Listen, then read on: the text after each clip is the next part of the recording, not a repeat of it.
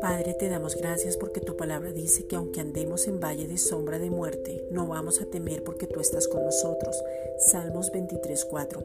Y tu palabra no miente, se cumple, se establece y es Cristo mismo. Primera de Pedro 1:25.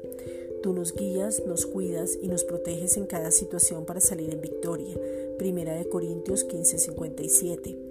Por esta razón, nosotros nos guardamos y somos prudentes. La guianza del Espíritu Santo está sobre nuestras vidas, Romanos 8:14, y vemos la victoria porque tú eres bueno y tu dirección y disciplina nos dan vida siempre, Primera de Juan 5:4. El Señor es nuestro pastor y nada nos va a faltar. Salmos 23.1. Ni la sabiduría, ni la salud, ni los recursos, ni la provisión, ni los alimentos y sobrenaturalmente llegan los recursos para los arriendos, los servicios, para pagar las obligaciones ya adquiridas porque somos responsables.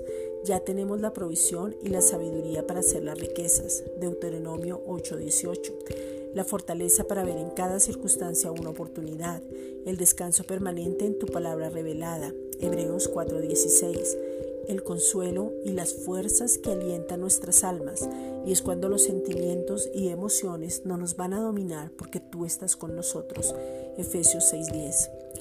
Gracias Padre porque tú nos preparaste un banquete, Salmos 23:5. Siempre en tu grandeza y en tu presencia somos transformados. Segunda de Corintios 3:18. El bien, la verdad y la gracia están permanentes en nuestra vida. Juan 1:17. El Espíritu Santo nos dirige y podemos ver que la ley ya fue pagada. Entonces no hay condenación. Romanos 8, versículos 1 al 2. Ahora estamos en la ley de vida en Cristo Jesús. Somos ungidos con un poder sobrenatural y vamos a estar contigo por la eternidad. Primera de Juan 2.25. Gracias Padre.